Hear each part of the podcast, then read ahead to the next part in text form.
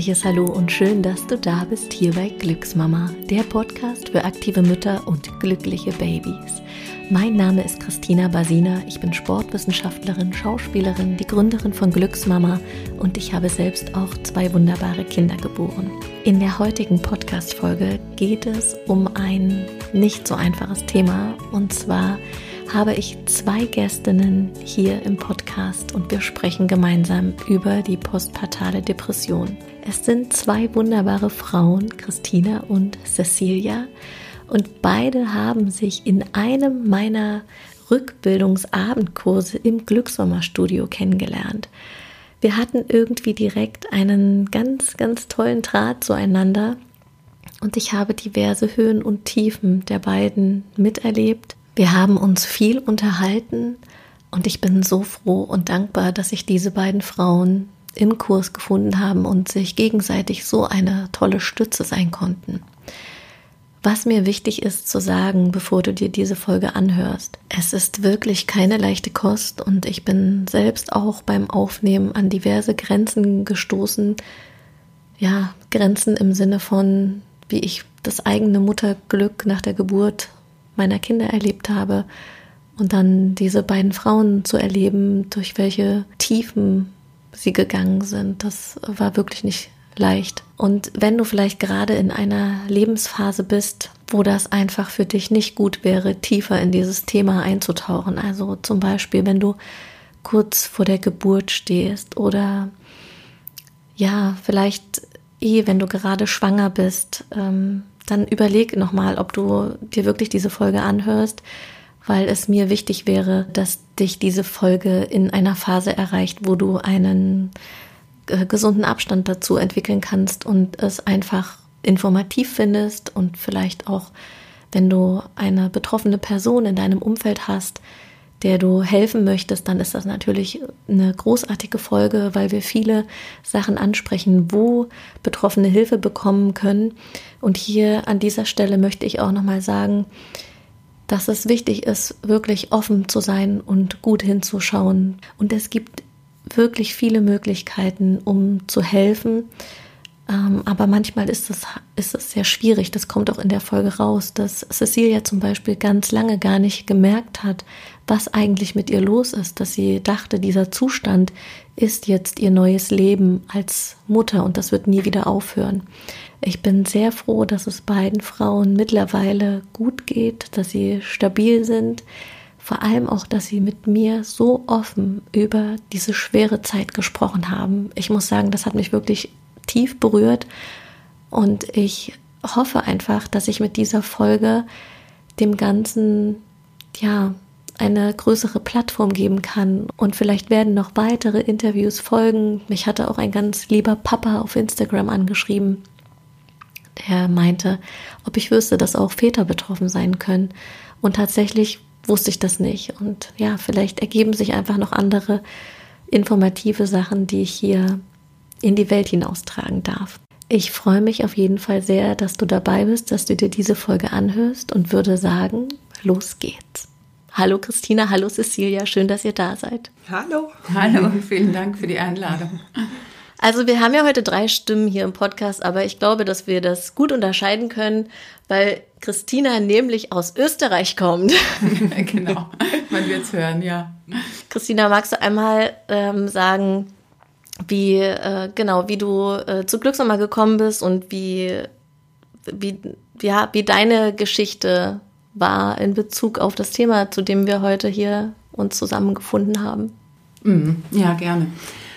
Also mein Sohn ist im Juli 2019 auf die Welt gekommen und ähm, also eigentlich waren schon die ersten Monate und ich glaube, das hat letztlich dazu beigetragen, dass wir irgendwie einen schwierigen Start hatten.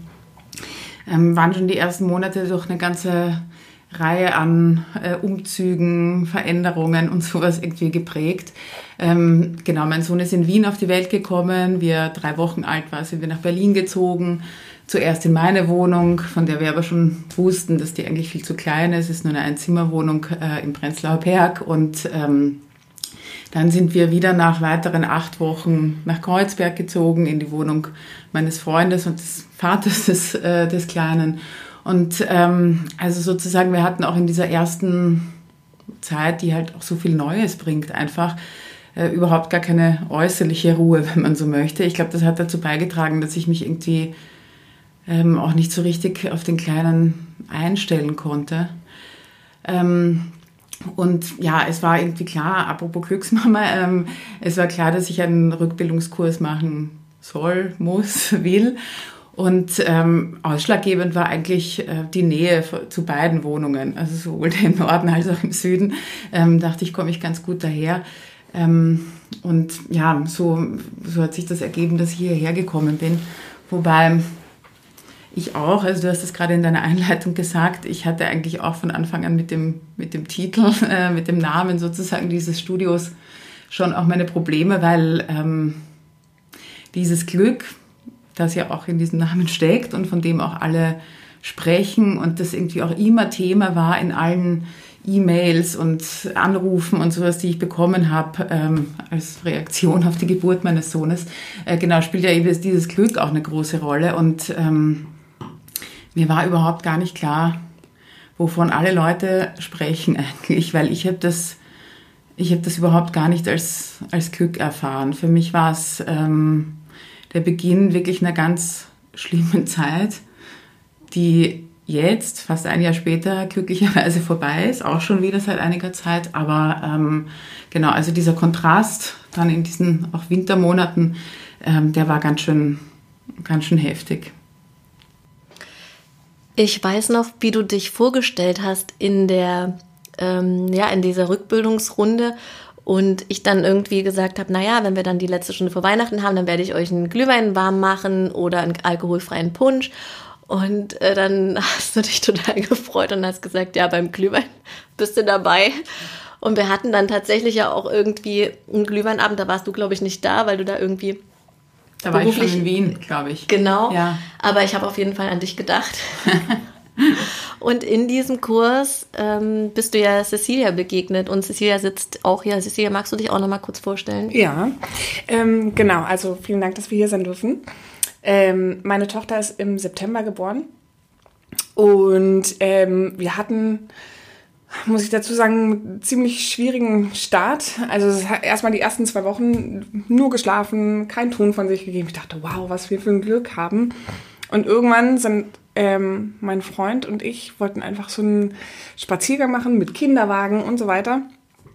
Ähm, und die hatten nur geschrien im Kinderwagen, nur geschrien. Und ich, wir wussten gar nicht mehr weiter. Und ab da an hat es eigentlich begonnen, dass sie wirklich also ganz, ganz viel geschrien hat, ob es jetzt Bauchschmerzen waren, Übermüdung war. Äh, und ich, genau, ich glaube, ich hatte damit einfach gar nicht gerechnet. Ich weiß nicht, also mit, ja, ich habe mit, ich habe mir das alles irgendwie ganz anders vorgestellt gehabt und bin tatsächlich erstmal ziemlich überrascht worden, wusste nicht, wie ich damit umgehen sollte und genau, und dann äh, hierher gekommen bin ich letztendlich, weil mein Freund den Kurs für mich gebucht hat. Ich äh, wollte wirklich, ich hatte gar keinen Anreiz, irgendwo hinzugehen, irgendwas zu machen, hatte keine Ruhe, irgendwie meine Tochter mit meinem Freund zu lassen. Und er hat gesagt, okay, das machst du jetzt und du machst es abends, du machst es ohne Baby, ich möchte, dass du da hingehst. Und ähm, genau, letztendlich ganz, ganz großes Glück, weil ich Christina kennengelernt habe. Und ähm, das wirklich auch für mich eine ganz, ganz schwere Zeit war. Und ich hätte das ohne Christina nicht geschafft. Ich hätte es einfach nicht geschafft. Und jemanden zu treffen, der so auf deiner Wellenlänge ist und dich so versteht, ähm, ist einfach Wahnsinn. Es war Wahnsinn und es war, in dem Sinne stimmt es mit der Glücksmama. Es war das größte Glück, hierher gekommen zu sein und Christina hier getroffen zu haben. Absolut. Wirklich. Wirklich. Also, ich finde es auch schön. Ja, man, ich meine, ne, unsere Gruppe war ähm, super nett. Jede einzelne war super nett. Und wir haben ähm, letztendlich eine WhatsApp-Gruppe geöffnet und so weiter, falls die Mamis sich mal treffen wollen und so. Und in dieser Gruppe war, ne, haben alle Frauen sich geschrieben und Bilder von ihren Babys und mein Kleiner ist heute Brei und meine Süße schläft gerade und ich dachte, oh mein Gott, ich, es ist nicht böse gemeint und gegen keine einzige der Frauen, ich, aber ich habe es nicht verstanden, ich, weil ich einfach dieses Glück nicht gespürt habe und ich habe gedacht, boah, ich, ich kann es nicht sehen, ich kann es nicht hören, ich, mir geht's ganz, ganz anders als euch und ähm, Christina und ich, wir haben uns auf einem Spaziergang getroffen und ich kann mich noch dran erinnern. Ähm, wir waren gerade am Kanal in Kreuzberg, äh, am Buhlplatz sind wir gerade vorbeigelaufen und Christina hatte mir gesagt, ihr geht's so und so und nicht gut. Und sie fühlt dieses Glück überhaupt nicht. Und auf einmal sind mir die Tränen über die Wangen gelaufen und ich dachte, mir geht's ganz genauso. Es geht mir ganz genauso. Und selbst wenn ich mal einen Abend frei hatte oder einen Tag frei hatte vom Kind, ich bin wie ein kopfloses Hühnchen einfach durch die Gegend gerannt. Ich wusste nicht mehr, ich also ich war gar nicht mehr ich selber. Und genau. Und äh, ja das hat sich jetzt Gott sei Dank geändert, aber ich glaube, dazu kommen wir auf jeden Fall noch.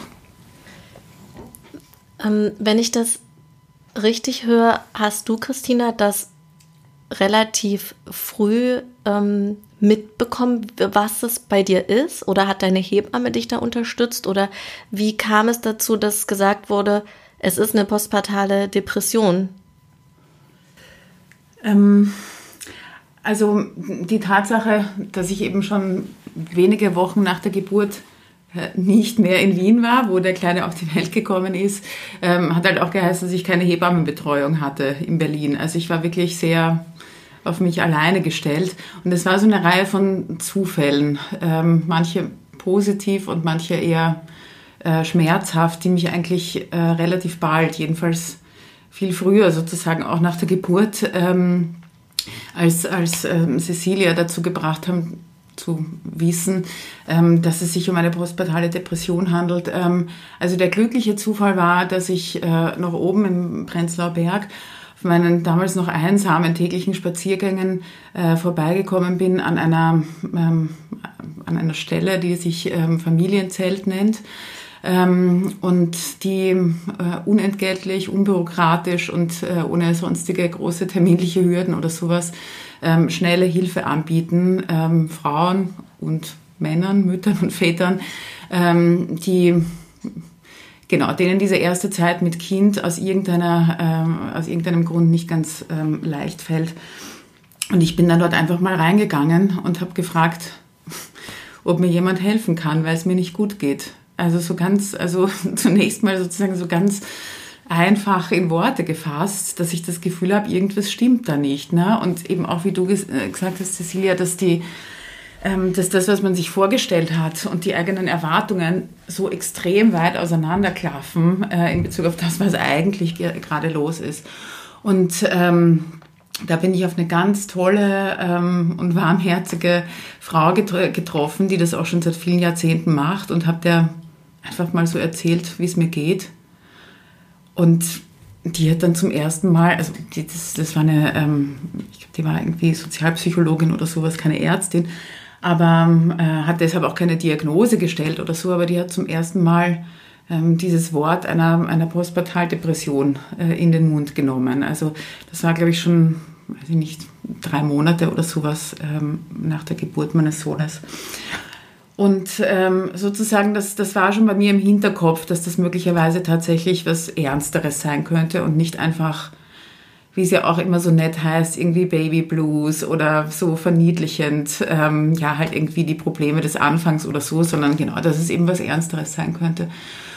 Und ähm, der zweite, ich weiß nicht, ob es ein Zufall war oder ob das dann einfach sich ähm, dann auch mal Bahn brechen musste, so richtig ähm, war an einem Abend, ähm, waren wir schon, äh, schon in Kreuzberg in der neuen Wohnung und mein Freund ist ähm, ausgegangen mit Freunden und ich hatte schon totale Angst, ähm, mit dem Baby alleine zu sein. Ähm, plötzlich ist irgendwie, und das hat mich, das hat mich wahnsinnig erschreckt. Ne? Also die Wohnung ist im vierten Stock und ich habe plötzlich diese Höhe fast körperlich gespürt und das war wie so eine Anziehung. Und ich dachte, also hoffentlich passiert jetzt sozusagen nichts. Ne? Ähm, ich wollte einfach, ich wollte raus aus der Situation und zwar nicht nur an dem Abend, sondern insgesamt, ähm, also wie oft haben wir das dann, mhm. auch später, wie wir uns kennengelernt haben, gesagt, ja. so, ich möchte einfach nicht mehr, ich will nicht mehr, ich will nicht, dass das so weitergeht. Vor allem diese Perspektive,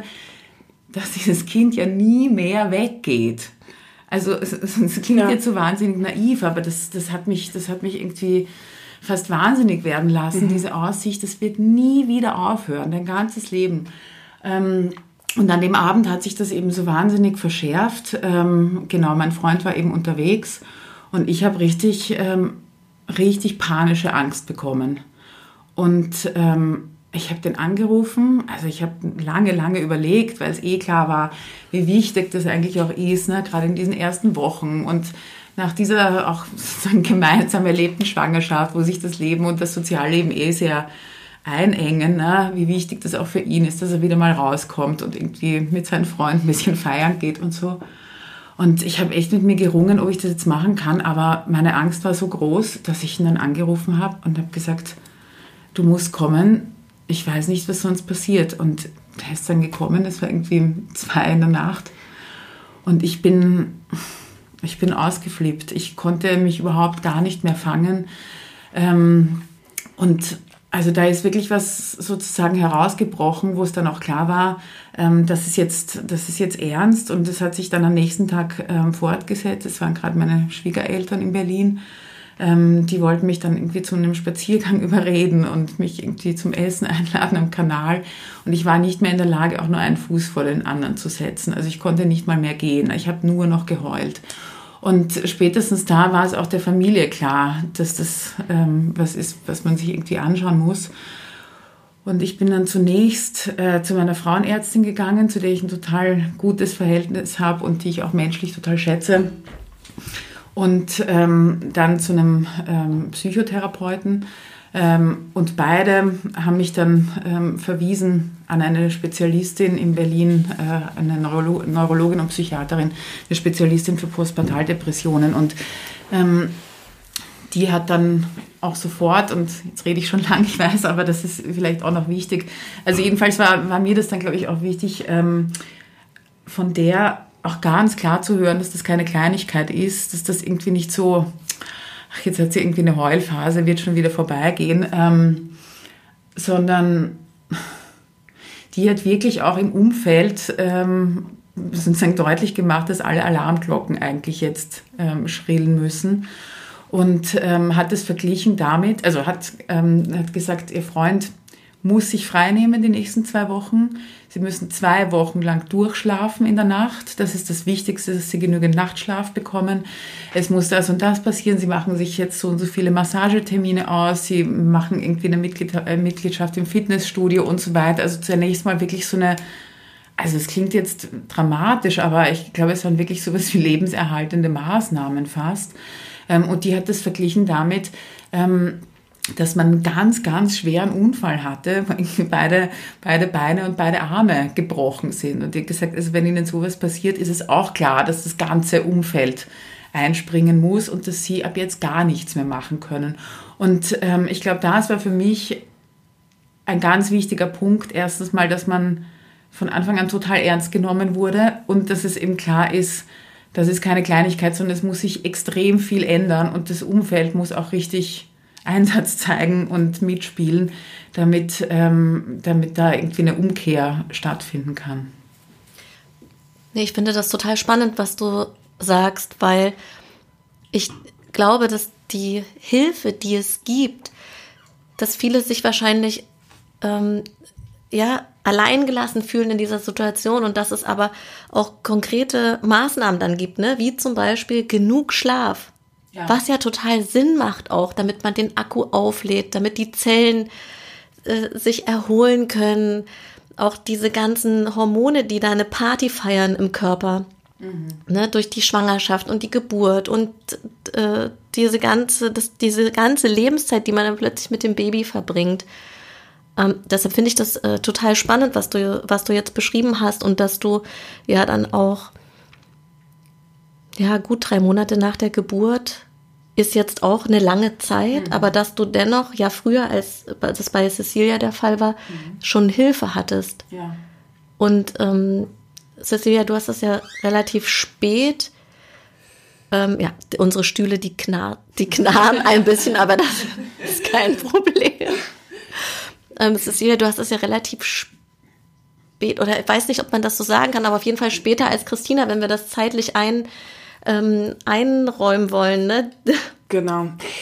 Ähm, ich glaube, bei mir kam das auch schon wirklich relativ früh. Und wenn ich ganz, ganz ehrlich zu mir bin und zu euch, ähm, dann kam es tatsächlich schon auch vor der Geburt von meiner Tochter. Mm, und das weiß ich aber erst jetzt. Dazu komme ich allerdings später.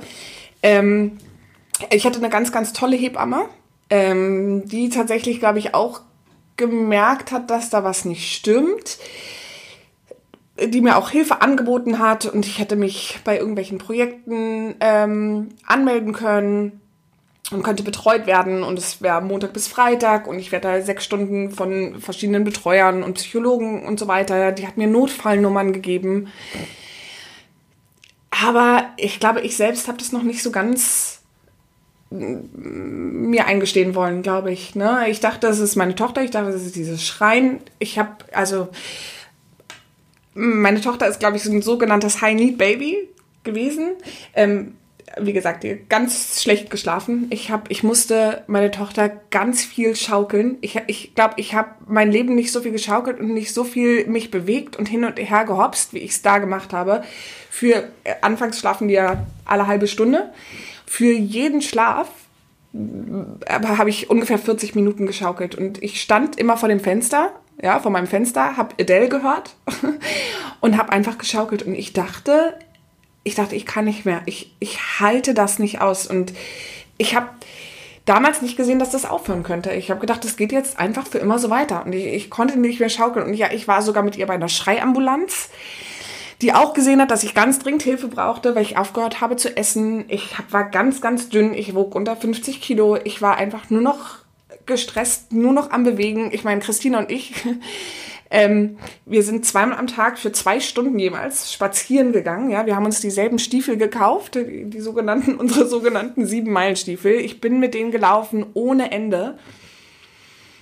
Also für mich war das ganz, ganz schlimm, die, die, die Phase. Und wie gesagt, für mich irgendwie auswegslos und schon da hat es bei mir rückblickend auf jeden Fall, kann ich sagen, dass es da bei mir begonnen hat, dass ich, ich habe keinen Ausweg mehr gesehen. Ich habe ähm, ich habe einfach gedacht, okay, das ist jetzt mein Leben, das ist jetzt meine Tochter, die wird für immer schreien und die wird für immer geschaukelt werden müssen und ich werde für immer zwei Stunden lang Spaziergänge machen müssen und ich meine, es ist mein erstes Kind. Jeder sagt dir, es wird einfacher, aber in der Situation weißt du das, glaube ich, nicht. Also ich habe ich hab das nicht verstanden. Und ich weiß noch, ähm, als wir hier ähm, einen Abend waren und einen Kurs hatten bei dir, hat mein Freund mich angerufen und hat gesagt, die schreit ohne Ende. Und ich habe einfach, ich habe einfach, ich habe einfach losgeholt. Ich sag, ich, ich konnte da nicht liegen, ich konnte mich nicht relaxen. Also eigentlich war mein Körper wirklich die ganze Zeit 24 Stunden lang auf, war angespannt. Ich, ich war nur angespannt. Ich konnte nicht mehr schlafen. Ich habe nur noch mich bewegt. Ich konnte mich mit meiner Tochter nicht hinsetzen, weil sobald ich mich hingesetzt habe, hat sie geschrien. Also es war echt ähm, für mich eine ganz, ganz dunkle Zeit. Ähm, genau, und äh, die, ich war auch sogar bei einer Psychologin und ich will nur sagen, ja, du kriegst überall Hilfe, aber es ist auch nicht immer die richtige Hilfe. Also ich glaube, es ist ganz, ganz wichtig, dass du dir die richtige Hilfe holst, weil ich war da bei einer Psychologin, die mir gesagt hat, das ist, weil sie so unruhig sind, das ist, weil sie so sind, wie sie sind. Ähm, ihre Tochter schreit nur so, weil sie so, so, so unruhig sind und so nervös sind. Und das merkt man, vielleicht ist es richtig, aber das war nicht das, was ich hören wollte oder hören musste oder ähm, glaube ich, was das Richtige war. Ähm, ich habe das Glück, sie hatte jetzt, Christine hatte gerade gesagt, dass sie zu einer ähm, Psychologin auch ähm, gegangen ist, bei der ich auch bin. Und ähm, bei der fühle ich mich richtig, richtig gut aufgehoben. Die hat wirklich den Ernst der Lage verstanden und ich habe und sie hat gesagt, sie sind jetzt in meiner Verantwortung und ich lasse sie erst gehen, wenn alles wieder gut ist. Und ich habe genau das habe ich gebraucht. Ich habe genau das gebraucht, aber bis es soweit war, ist erstmal noch ein bisschen Zeit vergangen und genau. Also ich, genau, ich kann einfach nur sagen, dass ich ähm, damals, als sie bis sie vier Monate war oder so, das war dann ähm, im Februar oder März, wirklich kein Licht am Ende des Tunnels mehr gesehen habe. Und so, also war das bei euch beiden so, dass ihr kein Licht am Ende des Tunnels gesehen habt, um in ein anderes Licht übertreten zu wollen? Also hattet ihr Gedanken von, dass ihr euch was antut oder dass ihr dem Kind was antut oder? Ja, also, absolut. Also ähm, ja, äh, ich habe keinen anderen Ausweg mehr gesehen. Ja. Ähm, es war wirklich eine dunkle Zeit. Und auch da, ich hab's, ich habe nicht gemerkt, dass ich eine postpartale Depression habe. Ich habe es nicht gemerkt. Ich dachte, das ist jetzt mein Leben, jetzt ist das Kind da, es wird sich nie wieder ändern und ich bin deswegen so unglücklich, so habe ich gedacht. Dass ich hochdepressiv bin, daran habe ich lange nicht gedacht. Wirklich lange nicht. Und, ähm, das war auch vor der Schwangerschaft kein Thema bei euch. Oder gab es da schon mal irgendwelche depressiven Verstimmungen, dass ähm, ich weiß nicht, was die Psychologin dazu sagt, ob es ähm, ja, ob es äh, Frauen gibt, die vielleicht eine bestimmte Emotionalität mitbringt, die das vielleicht durch die Schwangerschaft noch verstärkt und das, was vielleicht immer da ist? Oder ist das, hat die dazu was Wissenschaftliches gesagt? Also ist das einfach ausgelöst auch durch die Schwangerschaft, durch die Hormone, durch diese Lebensumstellung? Oder wie ist, wisst ihr, wie da die, also, die Ursachen sind? Also du wirst natürlich immer gefragt, gab es denn sowas schon mal bevor? Ist sowas in deiner Familie? Auch schon irgendwie Vater, Mutter, was auch immer. Ähm, Im Nachhinein kann ich sagen, wenn das, was ich hatte, eine Depression war, dann hatte ich sowas nicht vorher. Auf keinen Fall.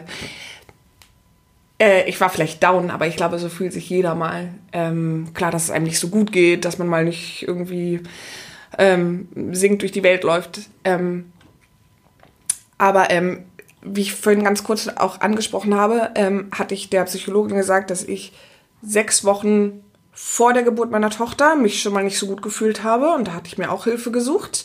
Die war aber nicht spezialisiert auf irgendwie postpartale, postnatale Depression. Und ich dachte, sechs Wochen vorher gehst du ja in den Mutterschutz vor der Geburt. Und ich dachte, okay, da habe ich jetzt so viel Zeit zum Nachdenken wie sich dein Leben mit Kind jetzt ändern wird. Und ne, ich hatte natürlich auch Panik und ich dachte, oh Gott, schaffe ich das alles? Bin ich, weiß ich nicht, habe ich, kann ich die Verantwortung zeigen und so weiter. Ähm und sie hat mir gesagt, genau sechs Wochen vor der Geburt ist der erste Umschwung der Hormone. Und ganz oft geht's da schon los und da kann man eigentlich schon dem vorbeugen. Ne? Weil ansonsten ist das die Eintrittskarte für eine postnatale Depression. Ähm, Genau, aber da war ich bin zu einer Psychologin gegangen, wie gesagt, war nicht spezialisiert. Ähm, die hat mir, ja, ich konnte mit ihr reden, aber viel weitergeholfen hat sie mir da jetzt mhm. ähm, unbedingt, also nicht unbedingt.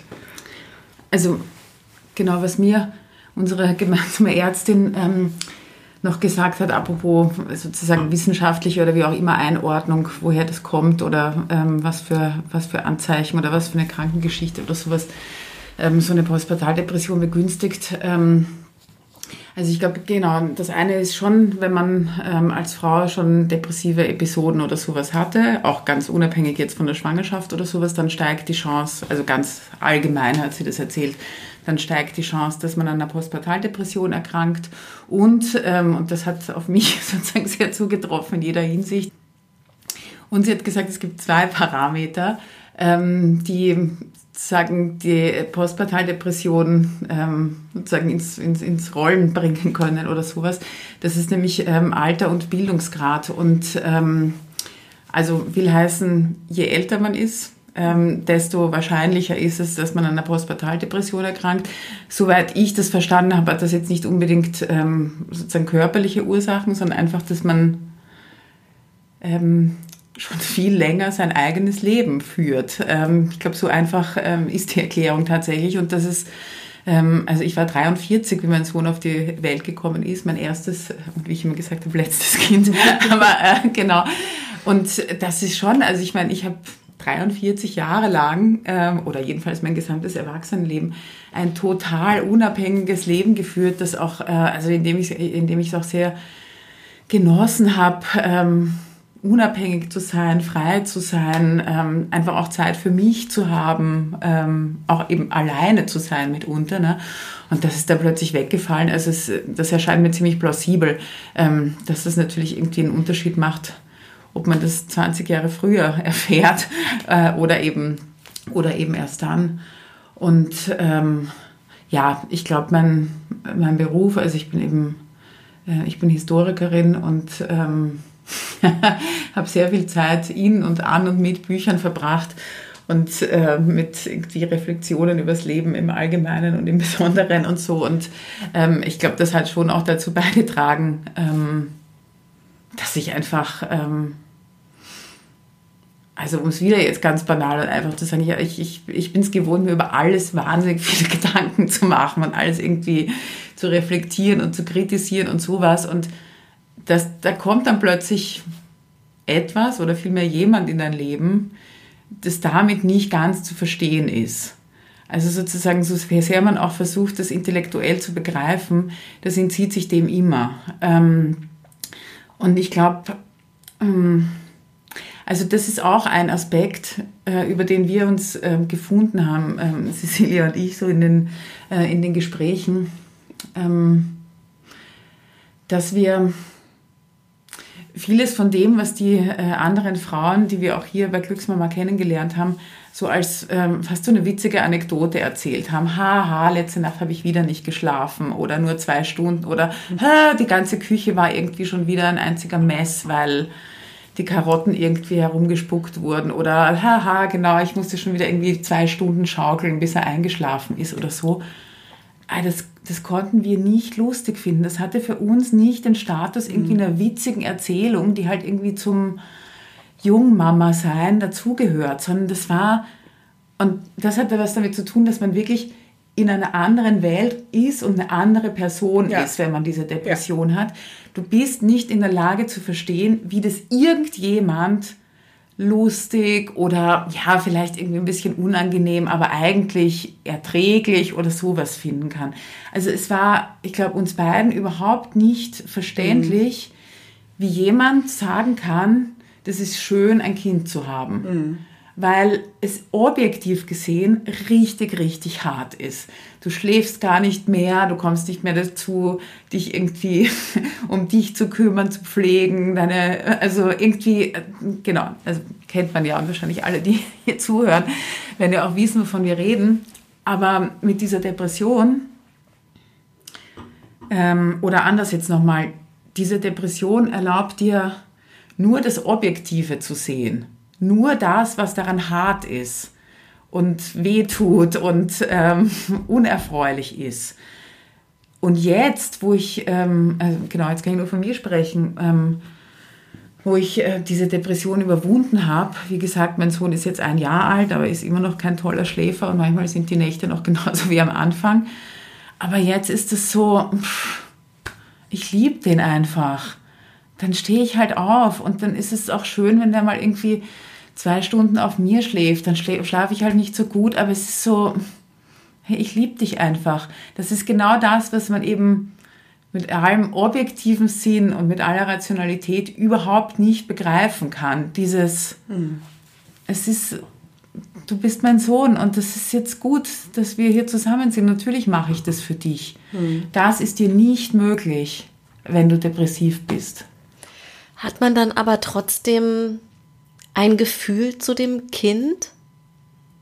Also, oder ist es wie, ähm, du hast an dem einen Abend, wo wir hier zusammen gesessen haben, hast du mal gesagt, dass da so ein Mensch plötzlich bei dir eingezogen ist, wie so ein Fleischberg, den man nicht kennt. Und ich glaube, Fleischberg habe ich nicht gesagt, aber ja, dass ein Fremder eingezogen ist. Dass es ein Fremder ja. eingezogen ist und der fremd ist und du fragst dich, was, was macht dieser Mensch in meinem Schlafzimmer? Ja, also ähm, genauso habe ich das, ähm, genauso ich das wahrgenommen, viele Monate lang. Also es hat ehrlich schon ähm, eigentlich begonnen mit der Geburt. Also ich bin lange, lange in den Wehen gelegen und da musste doch ein Kaiserschnitt gemacht werden. Und eigentlich ab dem Moment, also es war natürlich dann auch stressig, wie es geheißen hat, also ich glaube, es war jetzt eine relativ normale Komplikation, aber es war eine Komplikation, also Herztöne-Schwäche und so weiter. Und dann hat es geheißen, ähm, es muss geschnitten werden. Und in dem Moment habe ich sozusagen, und das war für mich schon irgendwie so ein Urereignis, auch glaube ich, dieser Depression oder dieses Verhältnisses zum Kind. Ab dem Moment habe ich mir gedacht, okay, ist nicht mehr meine Verantwortung. Rollt mich in den OP, macht den Schnitt, baut dieses Ding über, über mir auf. Es ist, es, ab jetzt ist mir egal, was passiert. Ich muss auch nicht mehr teilhaben, so. Und dann haben die mir dieses Kind auf, den, äh, auf die Brust gelegt. Und ich habe den angeschaut und hatte, ich war eine total glückliche Schwangere eigentlich. Also ich war jetzt nicht so eine, oh Gott, das ist die ultimative Erfüllung und ich möchte am liebsten immer schwanger sein. Aber ich habe mich wahnsinnig gefreut auf das Kind und so. Also es war auch ein gewünschtes, gewolltes Kind. Ne? Ähm, und ähm, ich habe eigentlich auch diese ganzen neuen, oder jedenfalls, sobald man dann irgendwie das Kind spürt und so, habe ich immer ein total enges Verhältnis gehabt ähm, zu ihm schon. Und ähm, habe mit ihm gesprochen und vorgesungen und was man halt so macht. Und dann legen mir die dieses Kind auf die Brust. Ich schaue den an und denke mir, wer bist du? Ich kenne dich überhaupt nicht. Die legen mir einen Fremden dahin. Ich wusste nicht, wer das ist. Und das war eigentlich, also das muss ich schon sagen, ich meine, ich habe also so jetzt im großen Gefühle, die ich damit vergleichen könnte, was ich jetzt empfinde ihm gegenüber, das hatte ich eigentlich nicht. Das hatte was sehr, sehr mechanisch, maschinelles eigentlich fast. Das war mir gleich, ich werde dieses Kind versorgen und ich werde das auch gut machen und dem alles geben, was geht und ich werde auch genau wach bleiben und schaukeln und dies und das. Aber ähm, dass ich das gemacht hätte aus einem Gefühl heraus, das könnte ich eigentlich nicht sagen. Man sagt ja, glaube ich, auch, dass, dass Frauen, die einen Notkaiserschnitt ähm, haben, dass die, glaube ich, auch noch die höhere Chance haben, äh, eine, an einer mhm. Depression mhm. ähm, zu erkranken. Ich glaube, das ist. Äh bei dir war es ja anders. Ne? Ja. Also ja, bei mir war es anders, ja, ja, genau. Aber ich glaube, es ist halt auch noch, dass man das sagt, dass die, dass die Chance höher ist. Ja. Ne? Ja, aber hattest du das? Also ein Gefühl, also so ein. Hattest du ein Gefühl zu deinem Kind? Ähm, ja, ja, doch schon, aber ich weiß, das war vor der Geburt eine große Angst von mir, äh, von mir, dass ich gedacht habe, oh Gott, was mache ich, wenn mir dieses Baby auf dem Bauch liegen? Wie, was, wenn da keine Gefühle kommen? Also da, das, da hatte ich schon die Angst in mir vor der Geburt. Ähm, dass ich, oh Gott, was, wenn diese Gefühle nicht hochkommen? Es war dann okay, ich bin jetzt nicht, glaube ich, übergesprudelt von irgendwelchen Gefühlen, aber ähm, es war nicht so schlimm, wie ich es mir vorgestellt hatte. Ja. Aber Christina, denkst du, dass es vielleicht ein anderer Weg gewesen wäre, wenn du, wenn es kein Kaiserschnitt gewesen wäre? Ist natürlich total spekulativ, ne?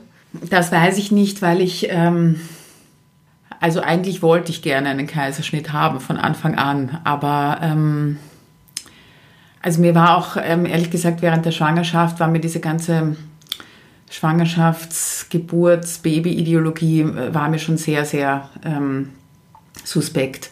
Ähm, also diese ganze Rede von Natürlichkeit und sowas, ist, also ja, kann ich auch sagen, als Historikerin und Kulturwissenschaftlerin, die eben gerade auch kulturtheoretisch ähm, unterwegs ist und ähm, gewissermaßen Kultur auch als das Gegenteil eben von Natur und eben äh, also verstehen gelernt hat und ähm, die ich, also sozusagen, also ich habe das auch immer als meine Aufgabe eigentlich auch schon davor als Mutter gesehen, ähm, sagen, das Kind ähm, sagen, in die Kultur, in die Zivilisation, wenn man so will, zu führen und ähm, das eben gerade nicht als dieses kleine äh, Naturwesen zu belassen, ähm, das es ist. Also mir ist diese ganze Natürlichkeits, ähm, dieser ganze Natürlichkeitsdiskurs, das ist mir wirklich sehr suspekt, weil ich glaube, das ist gerade äh, eigentlich die Aufgabe von ähm, mütterlicher und väterlicher ähm, Erziehung ist, ähm,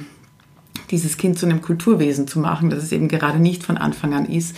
Also ich wollte nur sagen, ähm, ich, ähm, ich habe diese ganze Rede von einer natürlichen Geburt, ähm, das, das war mir nie ganz plausibel. Also jedenfalls, der bin ich persönlich jetzt nie, nie angehangen.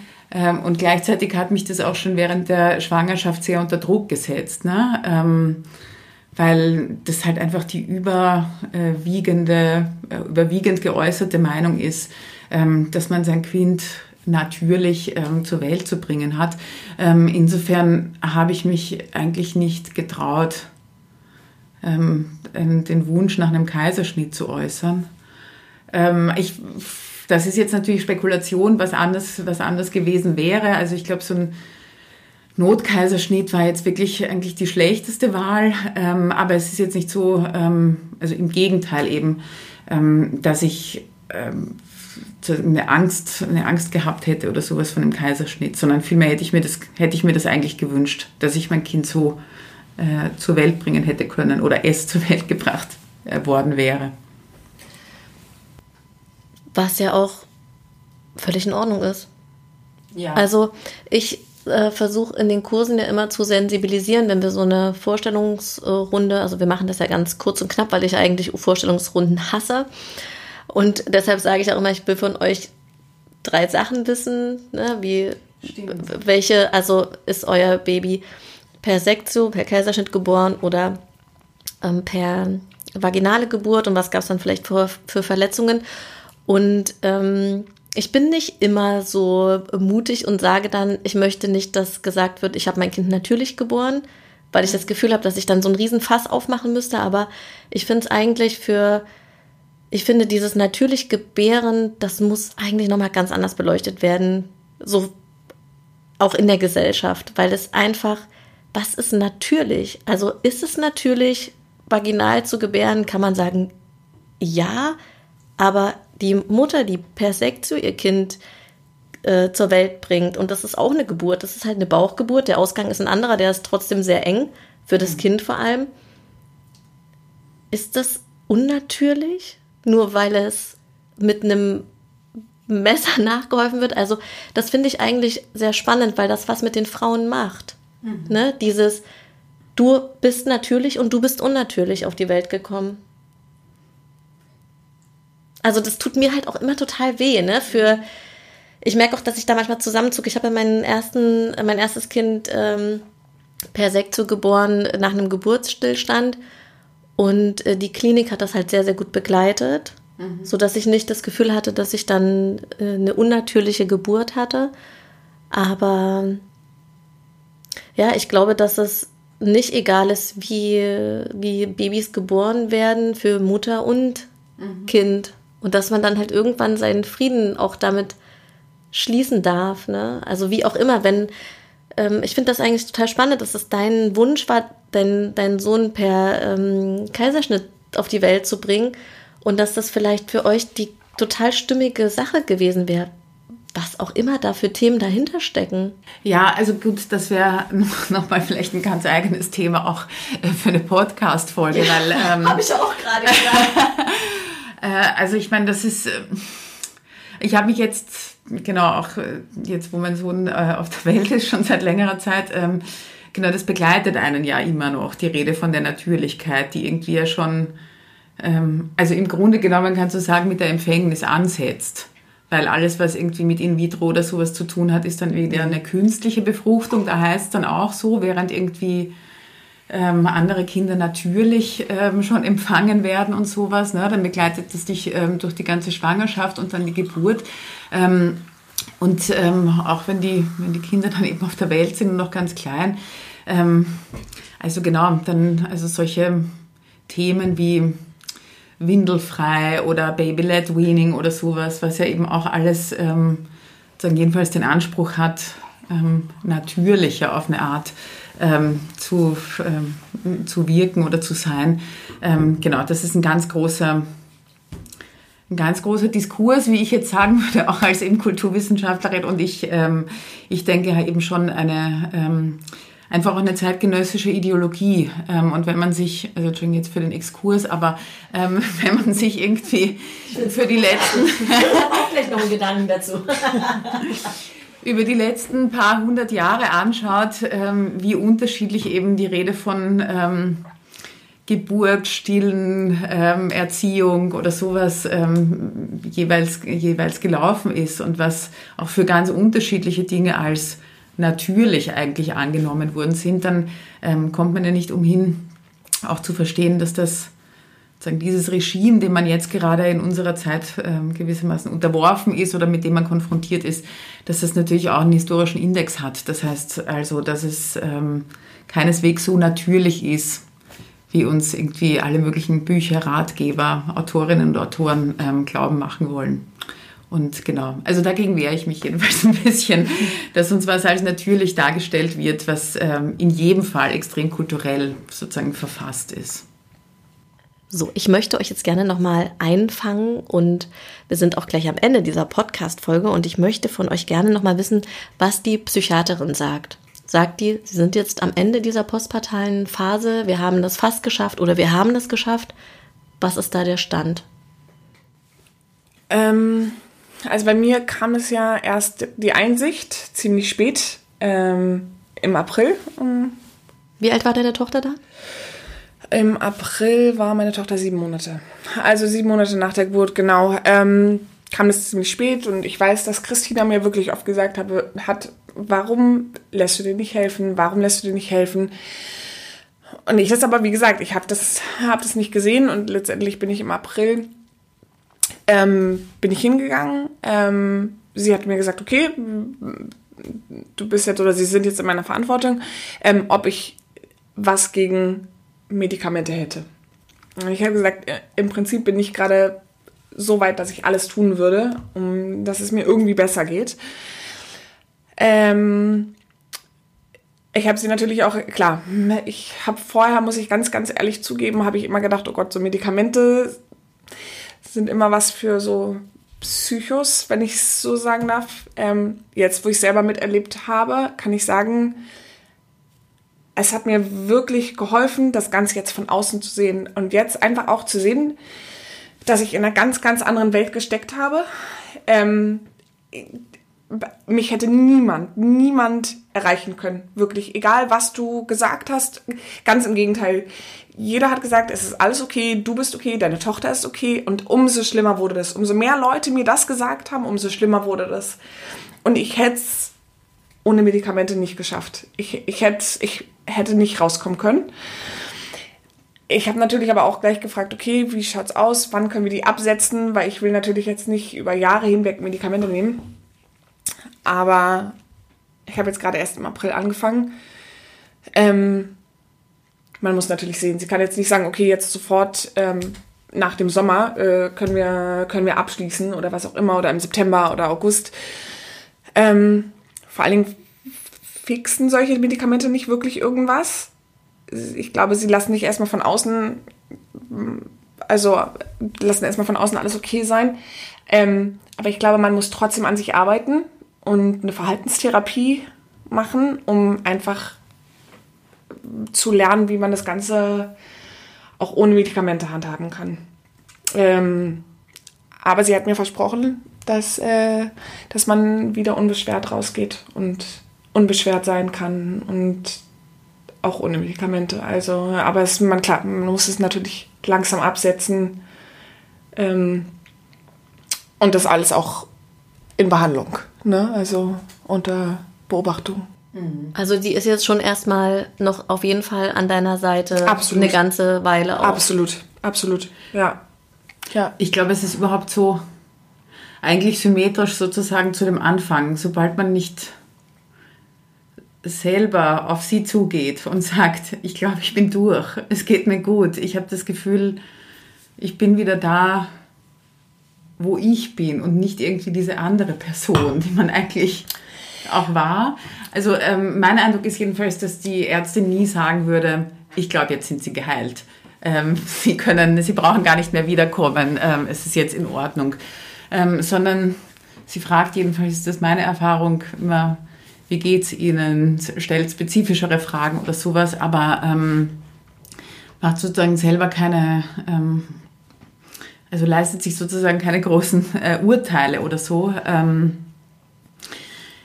Ich habe ähm, jetzt den Eindruck konkret, dass ich ähm, irgendwann so am Ende des Sommers, ähm, wenn ich wieder einen Termin bei ihr habe, sagen werde, ich glaube, genau, ich habe es irgendwie und ähm, dass diese Behandlung dann langsam beendet wird. Also das ist, das ist mein Eindruck eigentlich, dass sie das auch gerne, also dass sie das eigentlich von, den, von ihren Patientinnen hören muss. Hm.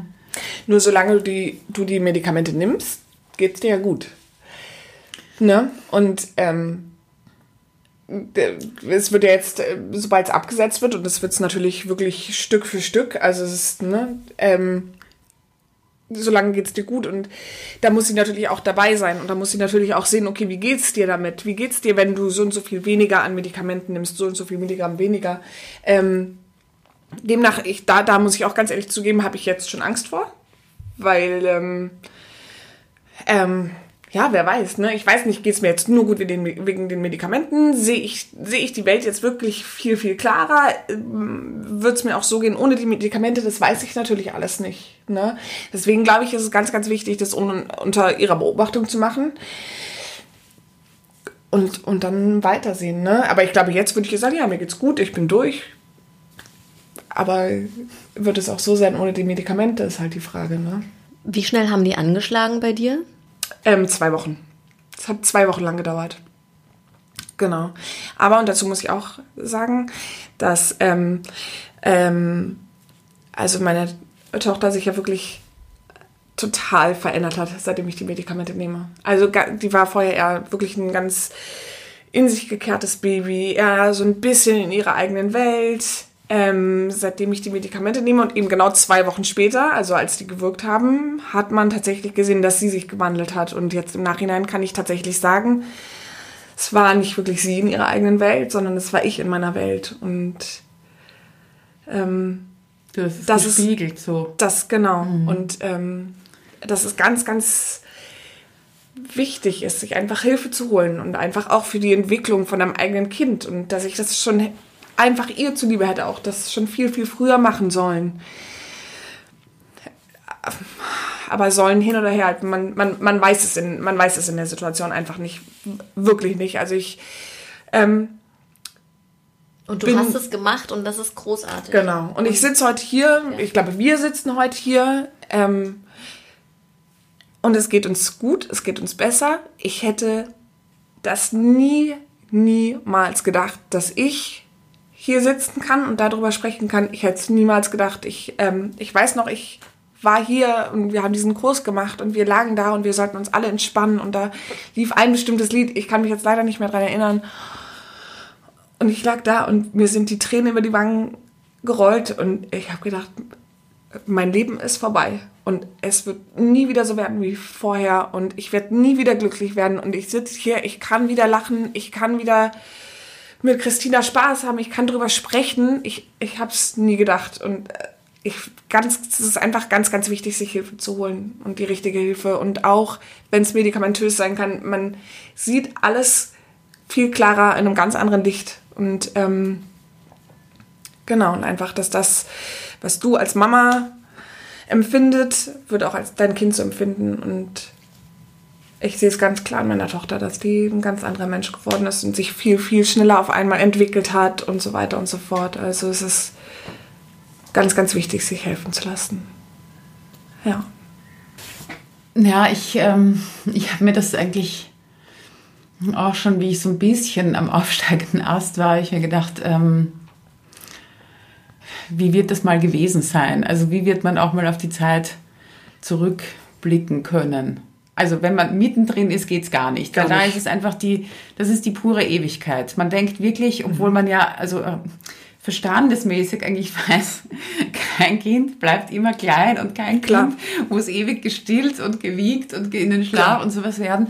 Aber man denkt, das ist jetzt die Ewigkeit. Mhm. Also das ist, das ist so krass, dieses Gefühl. Ja. Das habe ich ganz genauso erlebt. Darüber haben wir uns ja auch so oft ausgetauscht, ja.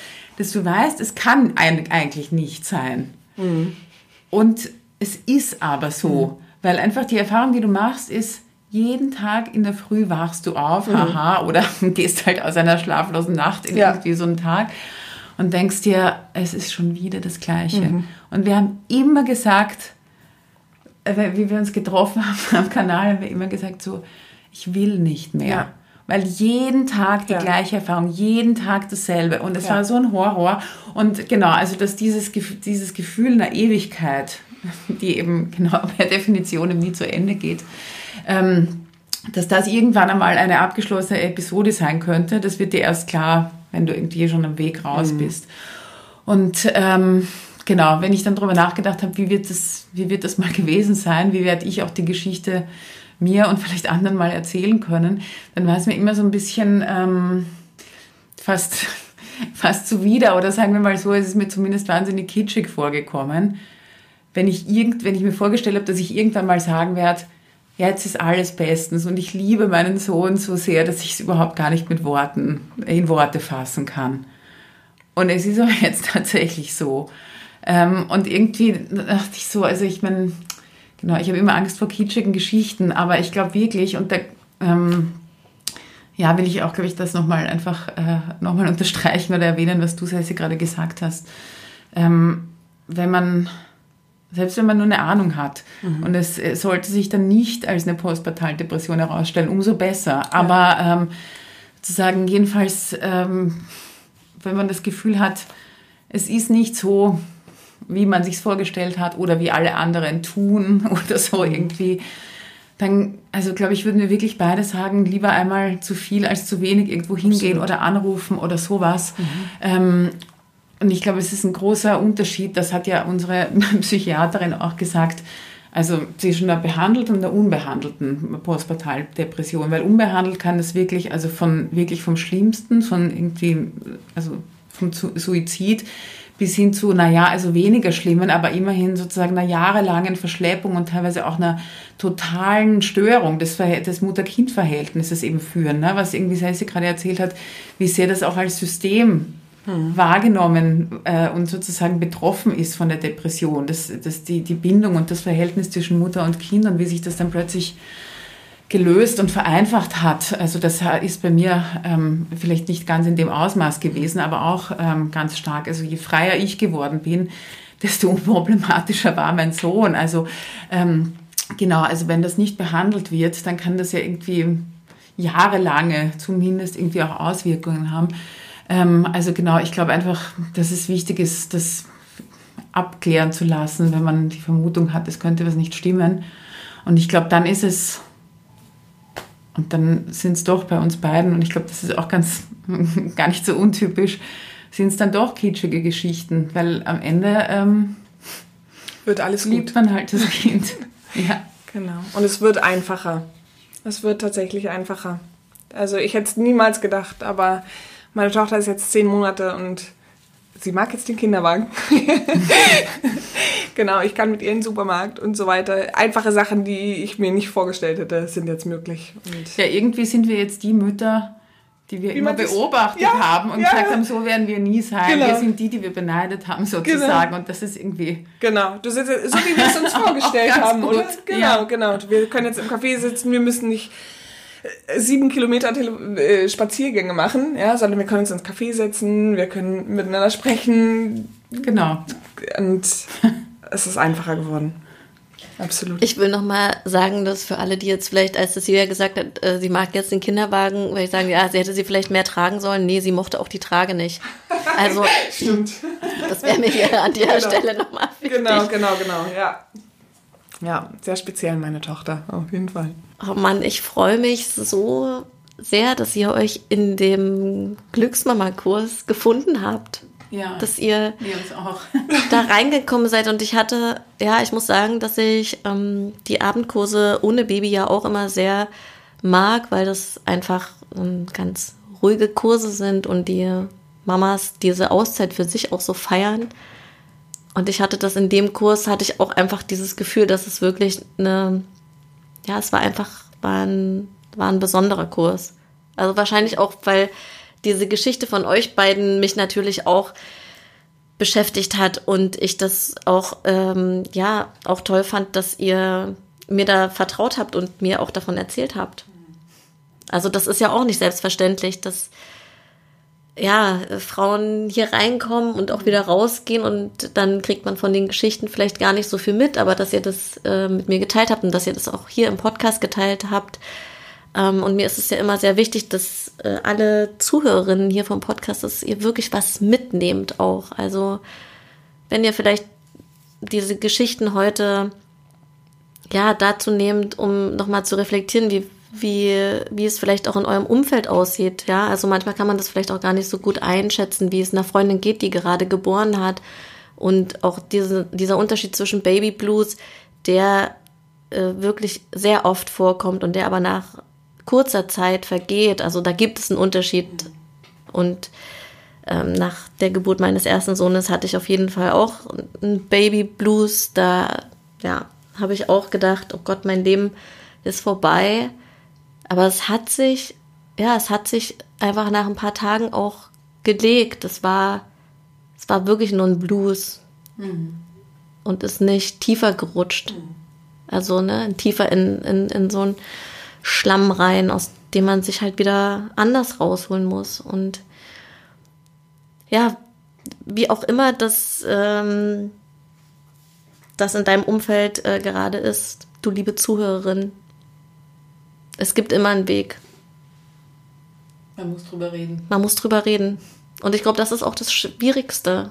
Ne? Also den auch seinem Umfeld diese Offenheit dann irgendwie entgegenzubringen oder wenn man vielleicht gar nicht weiß, was da los ist, das also ich denke mir gerade, wenn ihr euch zwei nicht getroffen, wenn ihr zwei euch nicht getroffen hättet, wer hätte zu dir, Cecilia, gesagt, okay, es reicht jetzt, ich bring dich, äh, ich bring dich wohin oder wie auch immer. Und wie vielen Frauen geht es vielleicht so? Ich glaube, viele reden da auch nicht unbedingt drüber, ne? Weil du halt sonst immer so Mütter siehst, die happy sind oder anders fühlen als du. Ich meine, das könnte man natürlich auch gleich als ein Argument für die Glücksmama-Expansion nehmen. Ja, beim Ernst, weil ich meine, für uns war einfach die konkrete örtliche Nähe auch total wichtig. Ja, weil ich meine, wir wohnen wirklich drei Parallelstraßen ja. voneinander entfernt. Ja. Und ähm, also eben gerade ähm, mit diesen wahnsinnigen Problemen, die wir hatten, weil ich meine, zu dieser Depression gehört ja eben auch dass du dir gar nichts zutraust, eben auch mhm. mit Kind. Ne? Also schon allein irgendwie drei Stationen im Bus zu fahren, ist eine Unmöglichkeit. Das, das schaffst du irgendwie nicht. Das ja, kann man jetzt irgendwie gar nicht so erklären. Aber das ist es alles, alles, alles zu viel. Es ist der, der Gang in den Supermarkt ist schon eine riesige Überwindung und so weiter. Das heißt, wenn jetzt zwischen uns nur zwei U-Bahn-Stationen gelegen wären mhm. oder irgendwas, wir hätten uns einfach nicht mhm. gesehen. Wir, ja. wären, wir hätten uns nicht irgendwie ausgemacht, wenn man spazieren geht, dann muss man irgendwie schauen, die Schlafrhythmen der Babys. Also das hätten wir überhaupt in unserem ja. Zustand überhaupt nicht geschafft. Ja.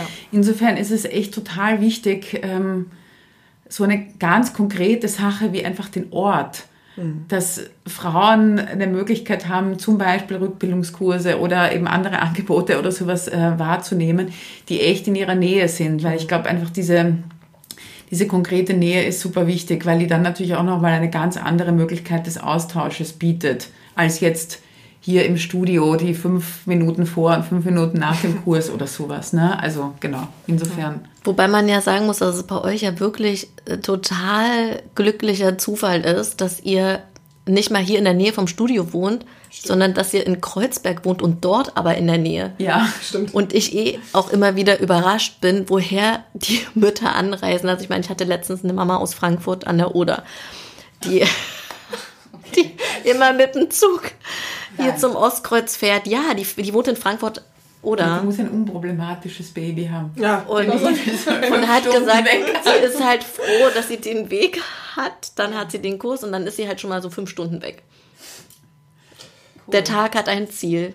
Wir sind jetzt am Ende der Podcast-Folge und ich habe ja etwas relativ Neues eingeführt und zwar äh, so einen Kalender, den man um, also es ist kein Kalender, es ist eigentlich so ein, ja, weiß ich nicht, also der hier, den ich jetzt hier vor, vor mir liegen habe, der heißt der Moralomat und der ist in drei so eine Kästchen unterteilt und jede von uns wird es ein Kästchen aufdecken und dann werden wir zwei Minuten, ich gucke auf die Uhr oder vielleicht auch nur eine Minute, wir werden sehen, über diese Moral sprechen. Ich freue mich schon drauf. Also, ich mache das erste Kästchen auf und danach sagen wir, was es ist. Es, es hat auch noch was mit Moral zu tun. Cecilia, du darfst das zweite aufklappen. Ich bin gespannt. Und Christina deckt das dritte auf. Und du darfst auch vorlesen, Christina. Moral ist schon lange nicht mehr eine große Enttäuschung. Ähm, ich würde es gerne an die Historikerin abgeben. Ich auch. Ich auch. Christine? Ich bin leider keine Moralphilosophin. Zeit läuft. Moral ist schon lange nicht mehr eine große Enttäuschung. Also ich, Eigentlich würde man, ja, eigentlich würde man ja sagen, dass man von unmoralischem Verhalten enttäuscht ist. Okay, also mir fällt dazu nichts ein. ja, ist auch in Ordnung. Blätter doch mal eins weiter, mal sehen, ob das uns schöner ist. Jetzt Ja, genau, wir machen. Eifersucht ist schon lange nicht mehr eine große Enttäuschung. Mhm. Geht man vielleicht mehr auf offene Beziehungen? Geht man mehr von offenen Beziehungen aus heutzutage? Eifersucht ist schon lange nicht mehr eine große Enttäuschung. Ich, mich, mich stört dieses schon lange nicht mehr. Ja, ich kann mir das Ich auch blätter um- das nochmal ja. um. Okay. Eifersucht ist stückweise eine große Enttäuschung. Ja. Gehe ich mit. Die Historikerin. spreche ich nicht als Historikerin. Also ist man von der eigenen Eifersucht enttäuscht oder von der vom anderen? Also ich würde Das- sagen, meine eigene Eifersucht ist nie eine Enttäuschung, weil äh, sind wir noch bei Enttäuschung? Ja. Also, nee, ich finde, das- die ist immer gerechtfertigt. Ah ja, wirklich? Weil ich glaube schon. Weiß ich nicht. Keine Ahnung. Ich glaube, man kann es so oder so sehen. Aber ich muss sagen, ich bin halt nicht wirklich ein eifersüchtiger Mensch. Deshalb, Ich schon und manchmal war es eine Enttäuschung manchmal nicht. Aber, aber vielleicht ja ist es eine Enttäuschung, Enttäuschung. wenn dir jemand anders Eifersucht entgegen, entgegenbringt, obwohl er dir hundertprozentig vertrauen kann. Ja. Weißt du, dass das enttäuschend ist? Frau Historikerin? so, die Zeit ist um. Ich finde es ja ganz witzig, am Ende der Podcast-Folge sozusagen nochmal so eine kleine Denkanregung mitzugeben. Nicht nur für uns hier, wir werden jetzt vielleicht, wenn wir jetzt noch zusammen essen gehen, darüber nochmal sprechen, äh, sondern auch du, liebe Zuhörerinnen, lieber Zuhörer, da kannst du nochmal drüber nachdenken, ob Eifersucht stückweise eine große Enttäuschung ist. Ich werde darüber auch nochmal nachdenken. Und äh, ja, wir verabschieden uns jetzt aus diesem Podcast. Ich freue mich riesig, dass ihr bei mir wart, Vielen Dank nochmal. Ja, War schön. dass ihr eure Geschichte geteilt habt und wer weiß, vielleicht sprechen wir in ein, zwei Jahren nochmal darüber, wie es dann aussieht bei euch. Und ähm, ja, ich freue mich natürlich auch wie immer, dass du heute wieder mit dabei warst, als es hieß Vorhang auf für den Glücksmama Podcast. Und ich werde alle Infos zu dieser Folge in den Show Notes verlinken. Wenn du Fragen hast, dann schreib mir total gerne an hallo@glücksmama.de und wenn du weitere Tipps rund um dein Mama-Dasein haben möchtest, dann besuch mich super gern auf meinem Instagram-Kanal, der heißt Glücksmama Berlin oder du kommst auf unsere Webseite glücksmama.de und ich wünsche dir von Herzen alles Liebe. Bis ganz bald, deine Christine.